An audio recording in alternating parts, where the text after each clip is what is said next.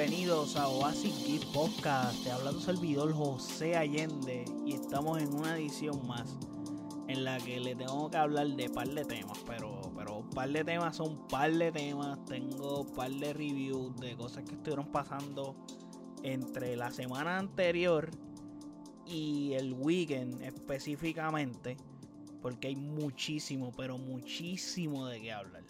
Pero antes de hablar de todo eso, no olviden seguirme en nuestras redes sociales como AsiKisPR en Facebook, Twitter e Instagram. Y de igual forma puedes pasar a nuestro website o asikispr.com en donde están todos los episodios de este podcast, incluyendo todas las plataformas en las donde se encuentra este podcast, Spotify, Apple Podcast, Google Podcast, etcétera. Y de igual forma está nuestro Twitch y nuestro YouTube. Ahora bien, habiendo dicho eso, vamos a pasar con algunas noticias. Bueno, Voy a estar intercalando entre noticias y reviews porque para no mezclar los temas así en random. Y voy a comenzar con la noticia de que Spider-Man No Way Home se va a reestrenar. Eh, ya había salido el rumor hace un mes atrás o dos en el que se había dicho que se iba a reestrenar con una, una versión extendida básicamente de la película. Este reestreno tendrá alrededor de unos 11 minutos de metraje adicional y pues en las plataformas del podcast, o sea, en las redes sociales, yo estuve poniendo la, el póster oficial o el póster promocional donde sale Tobey Maguire, sale Andrew Garfield, salen los tres Spider-Man, sale inclusive el mismo del Devil. Y esto está pautado a estrenarse el 1 de septiembre del 2022, que eso es literalmente en dos semanas. Eh, y me parece bien pero lo digo sé bien, como que bien, por el hecho de que, yo tengo la película de Spider-Man, yo la compré. Y a mí me enoja que hagan esto por el hecho de que, mano, yo, si yo te compro la película física, o sea, porque la tengo física. O sea, no fue que la compré digital, la compré física, mano. Ese metraje, dámelo en, en el disco. O sea, dame valor al comprarte la película, porque sí, tiene tiene entrevistas, tiene escenas adicionales de escenas. Tiene dos o tres cosas, pero si tú me vas a añadir 11 minutos, bueno, realmente estoy hablando mierda porque no sé si estos 11 minutos salen ahí, pero estoy seguro que no, porque lo vas a estrenar en cine y ya tú estrenaste la película, o sea, ya tú vendiste la película, si no me equivoco, en abril. So, no creo que estos 11 minutos estén ahí porque yo no los vi, o sea, no vi 11 minutos realmente, no hay un, no es, la versión que se vendió no es un extended cut. Que 11 minutos es relativamente corto, o sea, poco metraje, pero de todas maneras, me enoja que esto no lo pongas en el disco o en la versión que tú estás vendiendo. O sea, probablemente en un futuro las que tú vendas sí vas a poner este metraje y la venderás como extended cut, pero la gente que lo compró físico pues se afecta en ese sentido porque mano, no tienes este, este, eh, este metraje. Y como estamos en el en, el estatus que estamos hoy, que la gente es extraño, los que compran las películas físicas o inclusive te las compran digitales porque ya como las películas constantemente están en las plataformas digitales, como que tú no las compras, tú esperas a verla en un servicio de streaming y ya, o ¿para qué comprarla si está en el servicio de streaming? So, deberías de premiar a esas personas que sí te están comprando el producto. Y son personas que por lo general coleccionan las que te compran esto. Pero, mano, premialas. Premialas realmente. Porque causa un poco de enojo en ese sentido. O sea, a mí no me gusta eso. Con Endgame me lo hicieron también. Eh, ese metraje que añadieron adicional en Endgame no está. Porque coge y después vendes la misma película Extended Cut y es como que cabrón, en serio. O sea, inclusive yo quería el Steelbook y se me hizo casi imposible. O sea, se me hizo imposible adquirirlo. No pude comprar ni el de Best Buy ni el de Walmart. Y se veían cabrones, especialmente el de Best Buy. Se veía hija puta, pero fui a comprarlo y había fila en Best Buy para comprar la película. Que hay gente, hay público que lo consume. No es un público grande, pero sí hay gente que está dispuesta a pagar por este producto. So, a los manos. Habiendo dicho esto de Spider-Man, quería hacer esa pequeña descarga porque me enoja ese tipo de detalle. Como, de todas maneras, Aquí sabemos que yo voy a ir a verla al cine. So, fuck it, en verdad. y la he visto ya varias veces. Porque me gustó mucho la película, es, bastante, muy disfrutable. Es la mejor de las tres de la versión de Tom Holland, claramente, por los villanos.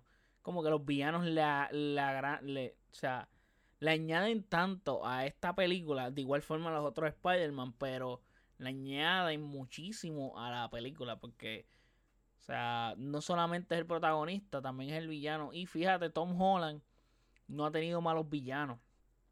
O sea, si tú vienes a ver, el buitre fue un buen villano para mí. Es el mejor villano que ha tenido Spider-Man desde el Duende Verde o Doctor Octopus, que son los dos grandes villanos de Spider-Man de la saga de Sam Raimi y Tobey Maguire, que también hacen presencia aquí en No Way Home. Entonces, eh, porque te puedo decir, a mí me encantan las películas de Andrew Garfield y las de The Amazing Spider-Man, me fascinan esas películas. Inclusive para mí es mi Spider-Man favorito. No son, o sea, considero que no son las mejores películas. Para mí las mejores son especialmente Spider-Man 2 de Sam Raimi y Tobey Maguire. Esa es la, para mí la mejor película de Spider-Man live action que hay. Pero como Spider-Man me fascina el de Andrew Garfield. Es mi favorito como personaje. Habiendo dicho eso, eh, creo que es un película de todas maneras. voy a ir a verla.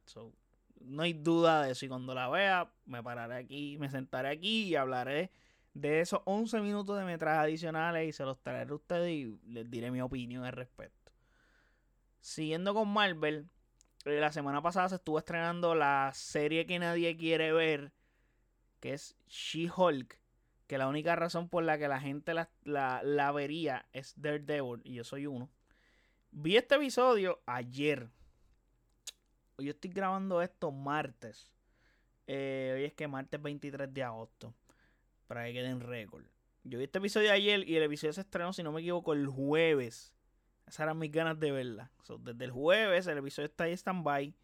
Lo tenía en hall, pendiente, pendiente. Y, y yo dije que me daba pereza. Yo decía, hecho ver esto. Cuando entré a Disney Plus y veo, dura 37 minutos. Y, ah, ok, media horita. De esos 37 minutos son, o sea, básicamente el episodio dura media hora porque los créditos duran un montón. Tiene escena post crédito, by the way. Y, mano, definitivamente esto es comedia. O sea, el tono ya estaba cantado en los trailers. Es una comedia en todo el sentido de la palabra. Em, es un producto algo light. Para pasar un rato, por lo que vi en el primer episodio, que literalmente es bien explicativo. El primer episodio es ¿qué carajo pasó con Jennifer Waters? Walters, o Water, como sea, Walters, sí, porque water es agua. Walters, porque W-A-L-T-E-R-S. Eso es Walters, ok explican todo ese revolú de cómo ella se convierte en Chihol, de que es la de que es una abogada, whatever, cómo se convierte, de Bruce, su relación con Bruce Banner, o sea, con Hall como tal.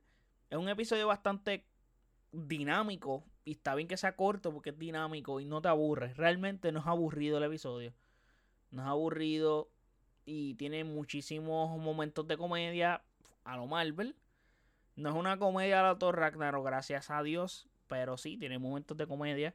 Bastantes, diría, porque Hulk ya básicamente es bastante medio estúpido, aunque Mar Ruffalo tiene sus momentos, pero sí, Hulk ya es estúpido también en ese sentido, pero entiendo que inclusive, o sea, pues, maybe esto es un, un spoiler, pero dan una explicación de, de cosas de Bruce aparte. So, puede ser enriquecedora esta, esta serie en ese sentido.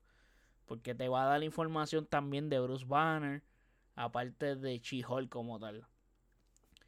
Y mi queja, creo que creo que eso estaba visto en los trailers. Y es que el CGI se ve malísimo. O sea, el de. El de She-Hulk. O sea, se ve mejor que en los trailers, pero de igual forma cuando tú ves side to side y estamos viendo la interacción de Hulk con She-Hulk, tú ves la diferencia abismal de lo bien que está hecho Hulk. Obviamente hay un trabajo de años y es como que ya este CGI está mangado y está bien hecho y no, no tienes ni que invertir tanto dinero porque te sale, sale cómodo hacerlo. Pero esto es un personaje nuevo y luce bien, se ve bien CW. Entonces hay una escena que están literalmente hablando uno al frente del otro y está la cámara constantemente haciendo switch de un personaje a otro. Y tú ves el nivel de detalle que hay en Bruce Banner, en Hulk, y cuando cambia a Jennifer Waters y o sea, en She-Hulk, tú que los detalles no son apreciables, aparte del pelo, que se ve CGI, pero se ve que el pelo está con bastante detalle, pero aparte de es como que ah, no luce muy bien que digamos. Pero en líneas generales es un buen episodio, un buen episodio, como les dije, dinámico, entretenido, corto, preciso, vamos al grano, ok. Y juega mucho con la tercera, con la cuarta pared. So, como que tiene una pequeña interacción con el público. So, eso a los Flow Deadpool. Como ahí es una característica que le están añadiendo a este personaje acá. So, no sé si esto puede hacer que funcione bien a largo plazo o no, pero it's good for me. O sea, no, no me quejaría por eso. Pero más bien, probablemente como tenía expectativas no en el piso, las tenía en una cueva, las expectativas, pues mm, creo que mejoró bastante lo que vi, como que me sorprendió. No, no está, no está mal. O sea, no es como que lo más hijo de puta que he visto, ni lo más brutal, ni lo más demente, pero it's good for me. el segundo episodio lo voy a ver con un poco de más ganas probablemente lo vea eh, en vez del jueves, lo veo el viernes o el sábado. No lo veo el martes. O sea, bueno, lo vi ayer lunes. Hoy es martes. pues, ajá. Habiendo dicho eso de She-Hulk, hay que hablar de Top Gun Maverick. Sigue dando de qué hablar esta película. ¿Y qué pasa? La noticia es que le pasa en recaudación de taquillas a Avenger Infinity War se convierte en la sexta película más taquillera en la historia de Estados Unidos. Y solo la superan Black Panther, Avatar, Spider-Man No Way Home. Que probablemente va a seguir haciendo. Está difícil que alcance a Endgame, que es la que le sigue. Y la número uno es Star Wars Episodio 7 de Force Awakens. Que esa no hay break que la alcance. Esa tiene casi un billón en taquilla solamente en Estados Unidos. Eh, mano, Tom Cruise botó la bola con esta película. Es un trabajo excepcional. Yo lo dije en mi review en episodios anteriores. Es un peliculón. Me fascinó. La he ido a ver como tres veces al cine, sin mentir. So, me encantó esta película, definitivamente. Y la recomiendo.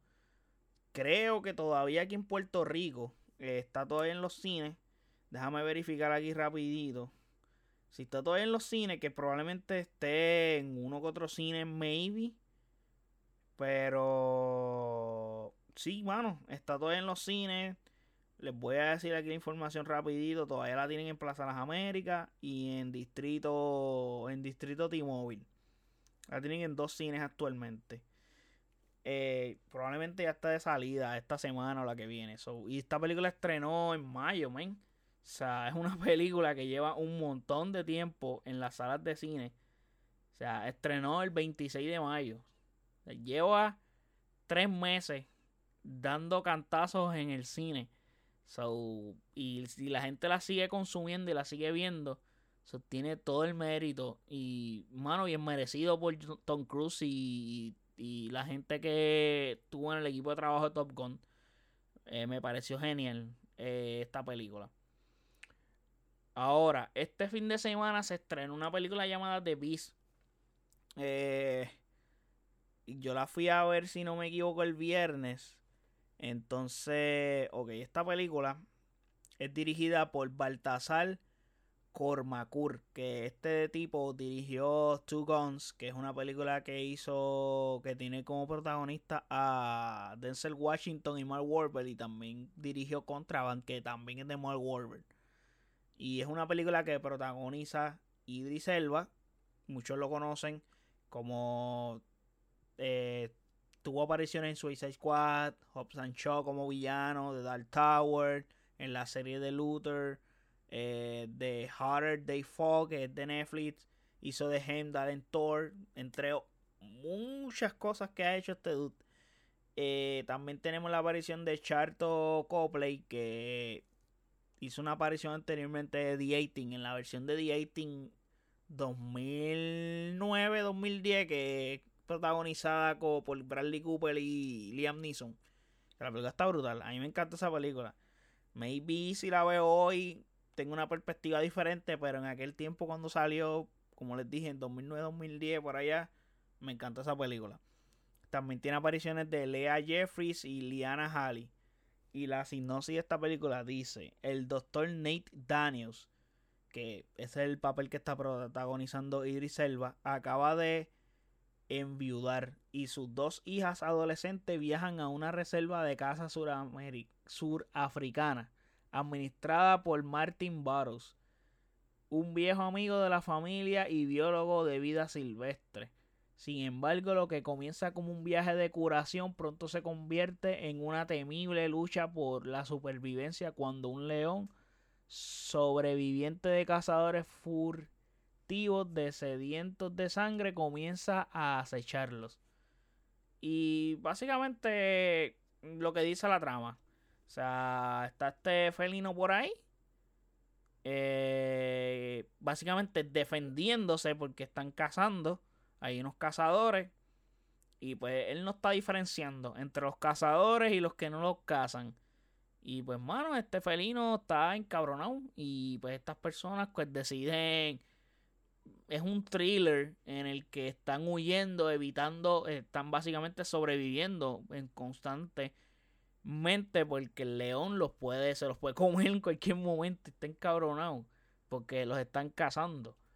Y pues, mano, la película tiene buenos momentos de tensión. A pesar de que el león está hecho en CGI y se nota bien brutal el CGI, pues sí, hay momentos que tiene su. O sea, como que te provoca los, su, sustitos. Y eso. Hay que apreciarlo. Eso sí, tiene una escena en CGI que. Madre de Dios. Es espantosa pero espantosa, malísima, horrible. Creo que el CGI más mal hecho que he visto en toda mi vida. Es más, mal hecho está mal. Está mal dicho. y con todo eso, está mejor que ese CGI. O sea, a ese nivel. O sea, ese CGI está tan mal hecho en esa escena que es horrible. Si la ven, se van a percatar de una de lo mal que está esa escena. Y creo que donde más carece esta película es en el CGI. Se nota que no hay dinero envuelto cuando, pues, mano, tenías que invertir un par de pesitos más si querías que se viera bien momentos como este. Y donde estás usando a un animal como un león. Y es complicado ese sentido si no hay una inversión grande aquí. Pero, mano, creo que donde, como les dije, donde más carece el CGI, pero en líneas generales es una película promedio.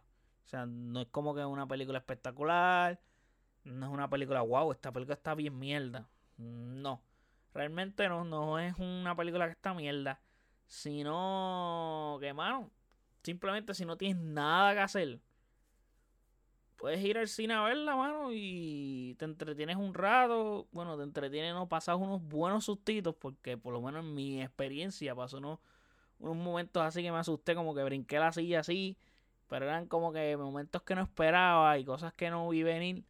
Y inclusive cosas que sí estaba esperando que pasaran con todo y eso, me daba esa reacción de como que de susto. Y eso está bien logrado por el director, porque creo que entre la música y el momento te pone en esa tensión que te, lo, que te la logra transmitir. Pero es una película que te va a mantener tenso bastante parte de, o sea, por buena parte de ella. Y lo logra muy bien en ese sentido, porque ese es su trabajo, es como un thriller de suspenso en ese sentido. No es algo que tú vas ahí a asustarte bien cabrón, pero está un poquito tenso porque obviamente estas personas están huyendo los están cazando y pues cada vez que tienen un momento de peligro, tú dices, puñeta, este se va a morir esta persona o no se muere, diablo, está pillado, esto, lo otro, y, así sucesivamente. Pero me pareció, me pareció good. pareció en ese sentido. Ahora yendo al deporte, que tengo un par de cositas que decir del deporte. Y es más bien deporte en cine como tal.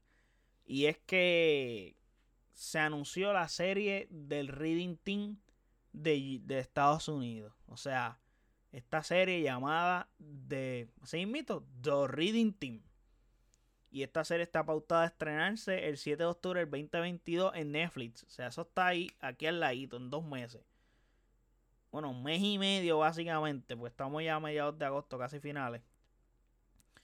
Eh, bueno, luego que en el 1992 Estados Unidos utilizó por primera vez en su selección a jugadores de la NBA en las Olimpiadas, formó a lo que fue llamado como el Dream Team, el equipo básicamente de los sueños, mano. Con leyendas como Michael Jordan, Mike Johnson, Bird, entre otros, que ese tema lo hemos hablado varias veces aquí en el podcast. Y luego el equipo estadounidense estuvo 10 años sin conocer la derrota con sus estrellas de NBA en cancha hasta que tanto en los mundiales 2002 y 2006 como en los Juegos Olímpicos de Atenas 2004 no llegó ni siquiera a la final con derrotas frente a Argentina y Puerto Rico y otros equipos, pero Puerto Rico fue grandemente, porque Puerto Rico fue el que el primero que le ganó a USA.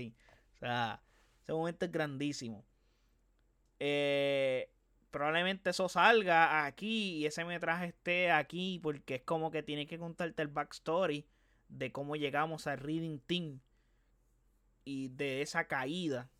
probablemente eso sea parte de.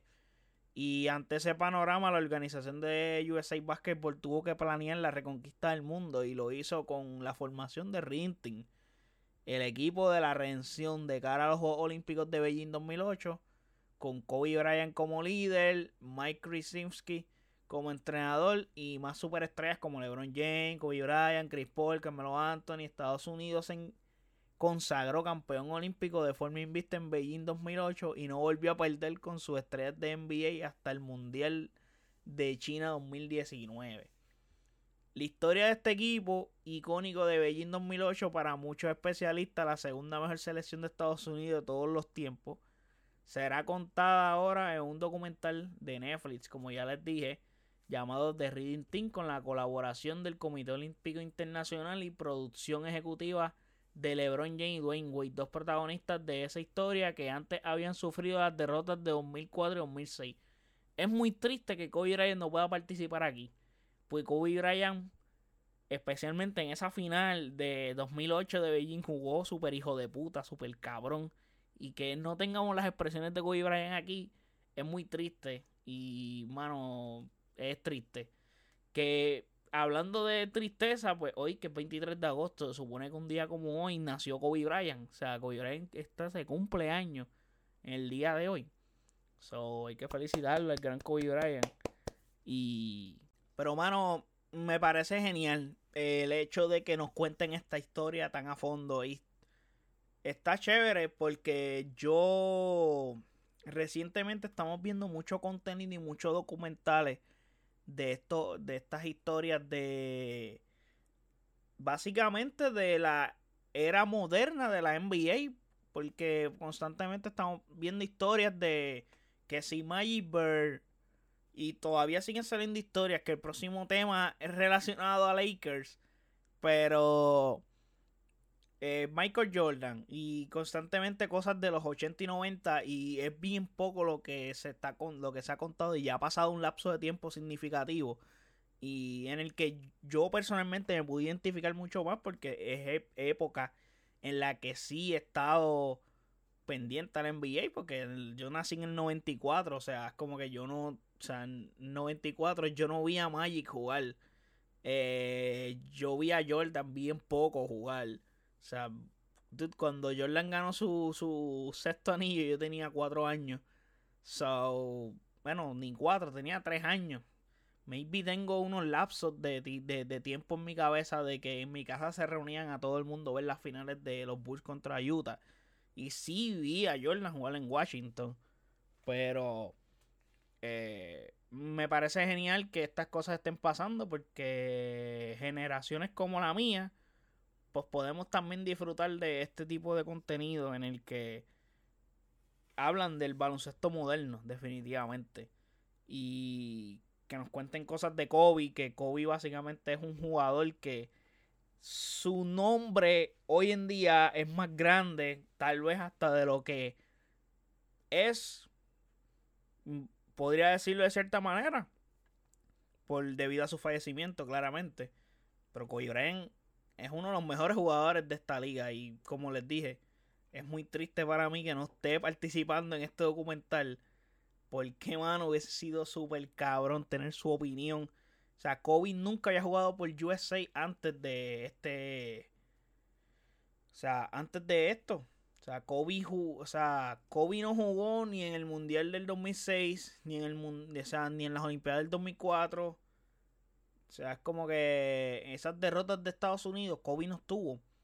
Pero sí Kobe estuvo en la del 2008.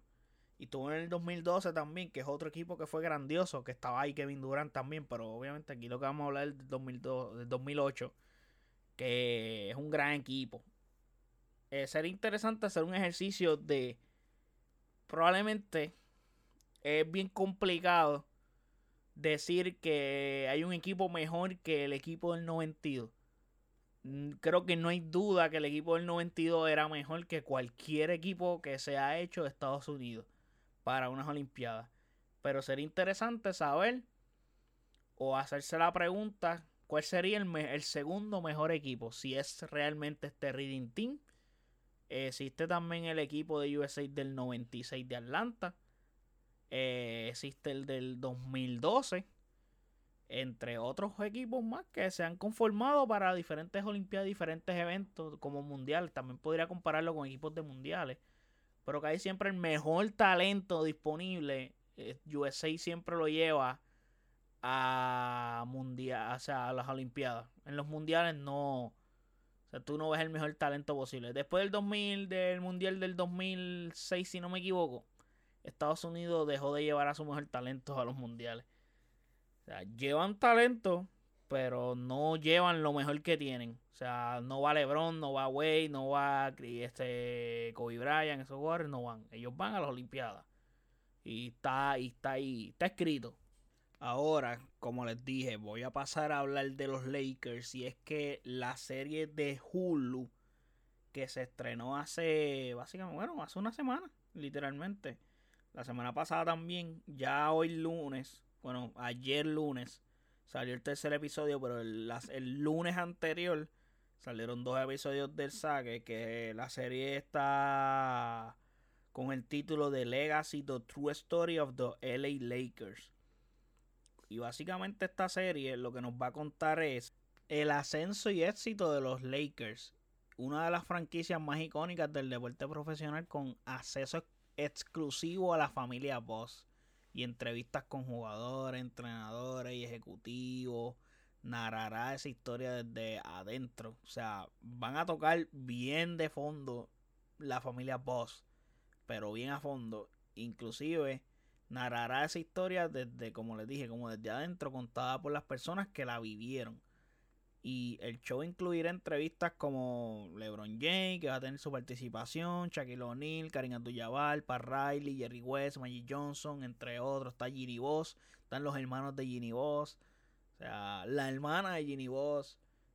Por el momento, mm, eh, los que he visto son esos personajes. Todavía LeBron no ha salido. Eh, mano, la serie la está dirigiendo Antoine Fukua, que fue el director de Training Day. Eh, película porquería, ¿verdad? O sea, Training Day. Peliculón, qué porquería de porquería. Peliculón, o sea. La, la película que en Washington ganó el Oscar. O sea, dirigió también Sopa, que es peliculón también. Y este tipo también ha hecho documentales como The Day Sports Thought, Still, and What's My Name de Muhammad Ali. Y, mano, eh, ¿qué tengo que decir al respecto sobre esta serie? Y es que, sí, la historia de los Lakers la conocemos, creo que bastante, los que son fanáticos del baloncesto, especialmente si eres fanático de los Lakers. Y hay un montonal de contenido que hablan de esto. Aquí es como que de true story, es como que los elementos que están mal contados en otros lados, aquí está la verdad. así es que te dicen que te lo van a contar. Porque, por ejemplo, aquí en el podcast hablamos de la serie que hay en HBO Max, que es más una serie cinematográfica que otra cosa, que se inspira en un libro, que es la de A Winning Time. Y esta es una serie bien hecha y tengo review aquí en el podcast. Y de igual forma también está la serie de Magic Johnson, la serie documental que hizo para Apple TV Plus. Pero esta en particular, los tres episodios que he visto, eh, siento que está mucho mejor construida. Y aunque resumen ciertas cosas porque dicen como que hermano, ya la gente conoce esto, vamos a brincar. Nos van a contar cosas adicionales aparte de la historia de los 80 de, de Magic y cómo Magic llegó, cómo lo draftearon, el momento en el que Magic pidió cambio, eh, la crisis, o sea, yo no sabía que los Lakers habían tenido una crisis en el 80, después que ganaron el campeonato del 87. O sea, y el equipo y decisiones que se tuvieron que tomar, la deuda que tenía Jerry Boss por la caída de la bolsa de valores, asegurarle a los jugadores que le iban a pagar durante esa crisis, que no iba a faltar dinero. Pero aparte de eso, no, lo último que yo vi es después que los Lakers pierden la final contra los Pistons en el 89. Entonces, eh, básicamente, después de aquí los Lakers no vuelven a ganar un campeonato hasta el 2000. ¿Hasta el 2000? Exacto, hasta el 2000. So, no sé qué es lo que viene. Son 10 episodios. Eh, probablemente aquí ven una época oscura en el próximo episodio de literalmente 10 años. Pero en esta época oscura, pues, supongo que hablarán del draft de Kobe. Eh, maybe de la firma de Chuck. Eh, probablemente vayan a ese primer campeonato.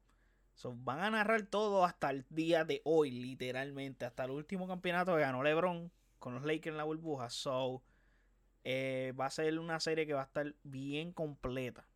Y donde literalmente nos van a contar la historia de los Lakers de pies a cabeza. Y me parece genial eso. Porque van desde, desde Jerry Boss, que adquirió el equipo, porque eh, los Lakers son antes y después desde que Jerry Boss llegó. Definitivamente, Jerry Boss cambió a los Lakers y cambió a la NBA eh, como, como dueño de equipo. Y eso lo explican en la serie, por no darles spoiler, obviamente. Hay cosas que ya saben, pero él hizo muchas cosas para los Lakers que revolucionaron, revolucionaron la liga. O sea, definitivamente. Cosas que él hizo de, por darte un pequeño int, eh, él puso cheerleader en los juegos. Un detalle tan pequeño para el halftime. Eh, que hoy para ti es súper normal. Es como que tú no puedes hacer un equipo sin tú tener cheerleader. Y para aquella época eso no existía. Este tipo decidió hacer eso porque él era fanático del fútbol colegial y dijo, coño, pero si eso lo hacen aquí, ¿por qué no lo puedo hacer acá?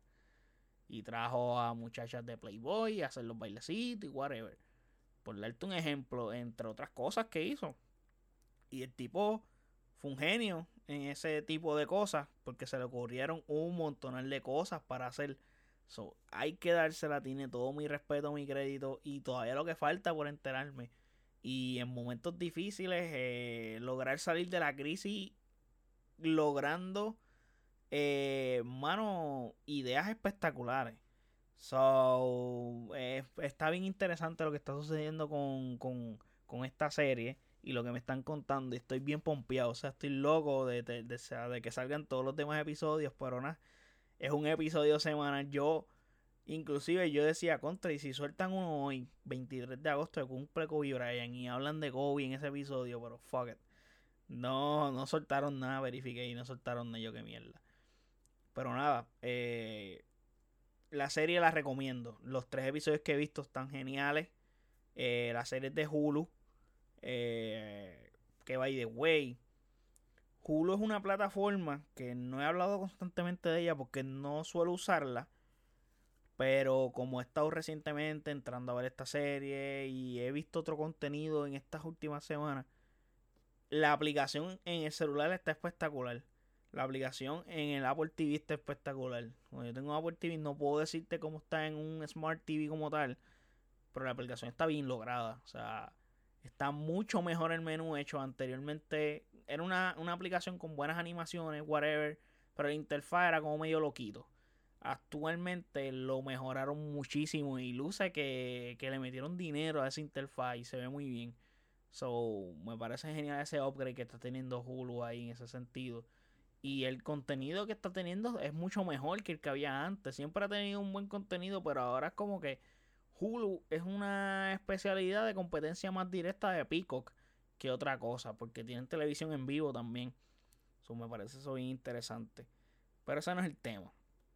Ahora bien, para terminar este podcast, tengo que hablar del el gran estreno de este fin de semana. O sea, el estreno prime time, domingo, 9 de la noche. Y qué más que House of the Dragons, o sea, el spin-off de Game of Thrones.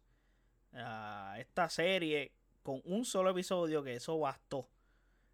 Y esta serie que tiene lugar 172 años antes de la rebelión que dio inicio a los eventos de Game of Thrones y la serie del libro Fire, Fire and Blood. Esta nueva serie se centra en la caída de la otrora poderosa casa Targaryen, dando a los espectadores una idea del largo proceso finalmente llevó a Daenerys Targaryen a pasar de la hija de un rey a un Khaleesi en el exilio. Y como suele ser el caso de estas crisis políticas que cambian el mundo, es difícil determinar el momento exacto en que las cosas dieron un giro hacia el sur. El primer episodio de House of the Dragon no solo presenta una, sino dos disputas de sucesión, los herederos del dragón. Comienza con el rey Jaehaerys prescindiendo un consejo para anunciar quién se hará cargo de su lugar en el, en el trono de hierro. Y en ausencia de un hijo real, se presentan dos candidatos al puesto de futuro gobernante de los siete reinos. La princesa Rhaenys Valerian, la nieta viva más antigua del rey, y el príncipe Viserys Targaryen, su primo y heredero varón más viejo de Jaehaerys. La reclamación de Rhaenys al trono se ve debilitada por el hecho de que ninguna mujer se ha sentado nunca en el trono de hierro. Y los señores de Poniente no están a punto de dejarla de ser la primera. O sea, no quieren. Y por lo tanto, Viserys sale de la reunión victoriosa.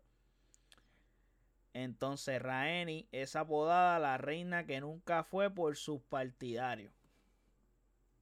Ok. Eh, la serie bueno, el, episodio, porque lo que hay es un episodio. El episodio está espectacular. O sea, está espectacular en todos los sentidos de la palabra. Es, mano, de los mejores episodios pilotos que he visto en muchísimo tiempo. O sea, la serie tiene completamente la esencia de Game of Thrones de pies a cabeza. O sea, no hay break aquí. O sea, desde el primer minuto tú sabes que estás viendo un contenido que es relacionado a Game of Thrones. Es más, probablemente tú puedes pensar que esto es Game of Thrones fácilmente. Obviamente mm, estás contando otra historia, pero está el trono de hierro, whatever. Pero, dude, eh, todo luce Game of Thrones aquí. O sea, todo huele a Game of Thrones, todo apesta a Game of Thrones. Los efectos especiales se ven muy bien. O sea, los dragones se ven cabrones.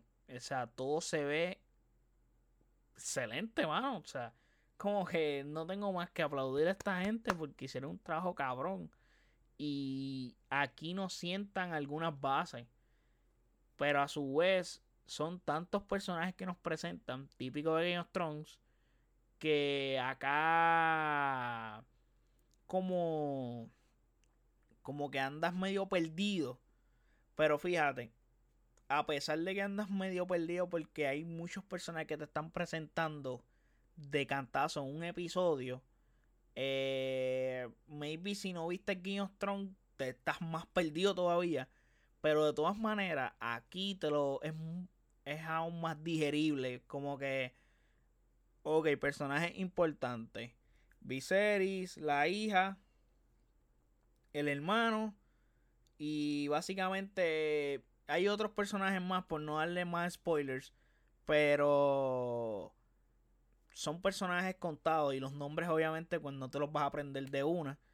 Ya no me los sé, o sea, solamente me sé el de Viserys porque es como que el personaje que está constantemente y el de Deadmond, que es el hermano, que son los protagonistas aquí en este episodio, protagonistas grandes.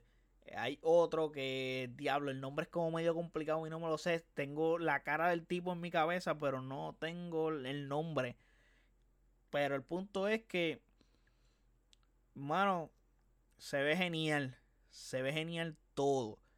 Y es un episodio con un cojonal de información, pero un cojonal de información, pero digo cojonal de información porque toda la información que te, o sea, que te cuentan aquí o que te dan, información valiosa e importante para cuando se esté efectuando o se esté desarrollando la trama. Y especialmente para el final de esta misma temporada. Pero. Y tiene un buen ritmo. Sigue siendo gore. Sigue habiendo escenas de sexo. Eh, muerte, sangre. De todo un poco. Estamos viendo muchos elementos, cosas que hay que verlas y decir, mira, esto que acabo de ver puede ser que esto tenga influencia en el futuro elementitos, pero es una serie que lo que nos están contando en este primer episodio eh, va bien. Sentaron buenas bases. Es bastante conciso con lo que plantean y, y de qué va a ir la trama de esta temporada. Como les dije, simplemente el asunto en este episodio es que está el primer rey que llamado Jaehaerys Targaryen y este tipo, pues todos sus hijos murieron. Pues, ¿qué pasa? Lo que les quedan son nietos. Entonces queda una mujer y un hombre. Y el revuelo que hay aquí es que pues el, el consejo, el que eligió quién puede ser rey. Obviamente la muchacha tenía las de perder. ¿Por qué? Porque era mujer. Y pues ya saben, líos de esa época. Pues ganó Viserys. El asunto que tiene Viserys simple. El tipo no tiene heredero. Su, tiene una hija y ya saben el asunto con las mujeres en cuanto al trono. Y tiene este issue y entonces el que está para tener el trono es el hermano para cuando él no esté. Y eso es una preocupación grande. Entonces, ¿qué pasa? No solamente es el hermano el que está para el trono. Hay otra gente que siente y quiere y entiende que debe de tener el poder y sentarse en el trono de hierro no es el nada más. So, ahí está el asunto. Es conciso, pero el asunto es que es un problema familiar y entre la misma familia hay un desmadre desde el saque. So, eh, me parece interesante. Se va a formar un revolú cabrón y todo esto antes del Rey Loco y todo ese revolú que pasa en Game So, estoy bien deseoso también de ver el segundo episodio porque este primer episodio está bien cabrón. Tiene una escena que está bien cabrona. Y yo digo, diablo, mano, esa escena es bien cruda y te transmite el miedo de esa otra persona a un nivel absurdo. La actuación de la actriz quedó brutal.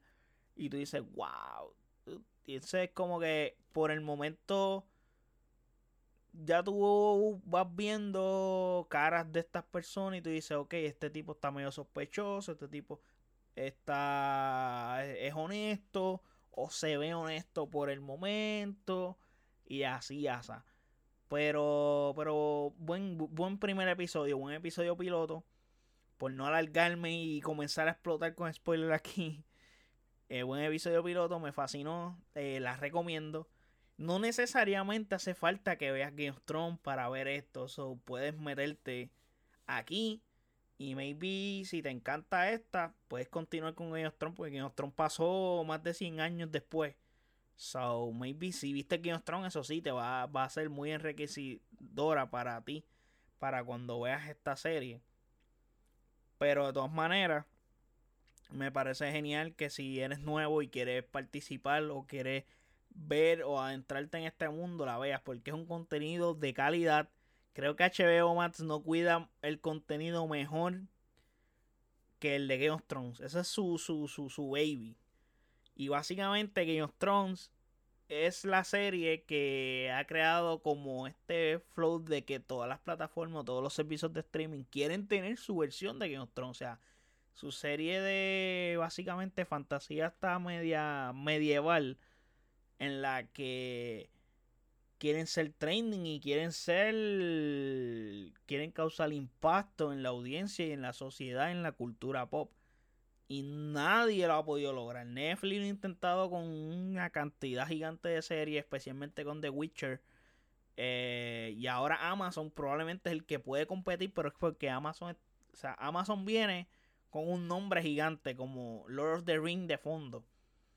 So, y Amazon y, o sea, Amazon y HBO van a estar compitiendo del tú a tú, semana a semana, porque The Rings of the Power sale sea, The Ring of Power sale en dos semanas.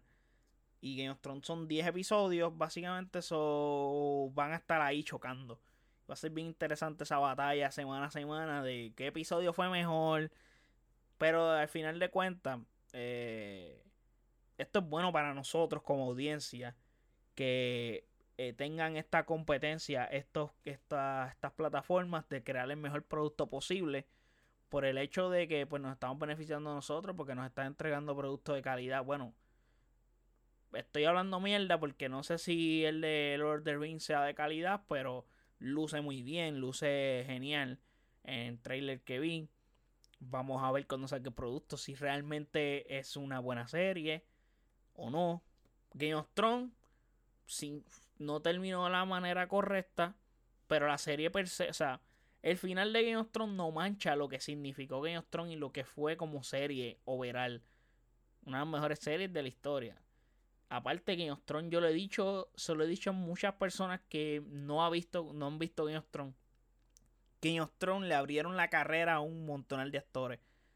O sea, estoy hablando de Pedro Pascal, hablando de la misma Emilia Clarke, hablando de Juan Nieves, que no me acuerdo el nombre de este actor. Este. Carl Arrington, algo así que se llama el actor. Este. Mano, muchos actores que salieron de Game of Thrones para participar en muchos otros productos que de cultura pop, pero obviamente se hicieron conocer gracias a Game of Thrones. Y hay que darse a la Game of Thrones en ese sentido porque castean bien y consiguen una buena dirección. Y HBO Max, bueno, HBO per se cuida bien sus productos, pero como les dije, Game of Thrones es su bebecito. O no van a fallar ahí. Pero, gente, hasta aquí llegamos con este episodio. Espero que les haya gustado este episodio y este reguero de cosas de las que le hablé, que fueron muchas. Me dan saber en los comentarios en las redes sociales qué les pareció este episodio. Si tienen algo que decir, algo que expresar sobre la serie de los Lakers, sobre la serie de Reading Team, qué les pareció este episodio de House of the Dragon, qué les pareció el episodio de She-Hulk ¿Y qué piensan de reestreno de, Spider-Man? Por darles otro ejemplo. ¿Y qué piensan de Top Gun? O sea, como que merece haber ganado todo, haber recaudado todo lo que ha recaudado. Entre otras cosas, me dejan saber en los comentarios qué piensan de todas las cosas que hablamos aquí. Y bueno, chequeamos hasta el próximo episodio. Hasta la vista. Bye bye. Chequeamos. Gracias.